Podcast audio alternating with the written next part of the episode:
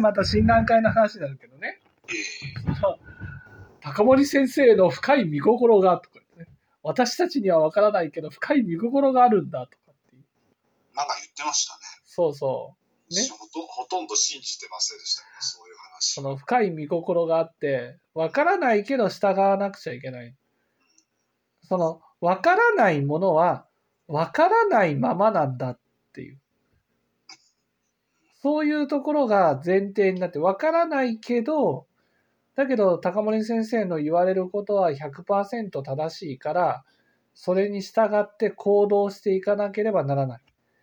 そこでね、仏法っていうのは、それは分からないですよ。なぜそういうふうに言われたのか分からないくても、従うことが大事だっていうことはあるけれども。だけど、従って、それで知恵が体得されたならばね、なぜそういうことを進めたのかっていうことが分かるんですよ。あの、実感できますよね。そう。言葉でうまく説明できるかどうかはさておいても、はい。あの、その通りにやってみるっていうのは、まあ、いわば実験のようなものでね、結果が得られるんですよね。はい。そうすると、やっぱり自分、自分で体験するから納得できるじゃないですか。そうそうそそうそう。の部分は分かったと。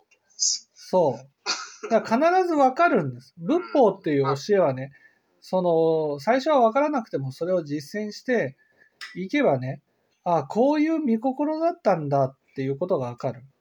でも診断会はね、こういう見心だったんだっていうのが最後まで分からないんです。それは、その、た全知識自身がね、知恵に基づいて話をしてるわけじゃないからなんです。だから、何らかの知恵を体得させたいと思って話をしてるんじゃなくて、ただ右に行けって言ってるだけなんですよ。ただ左に行けって言ってるだけなんです。そこに何ら知恵があるわけじゃないんです。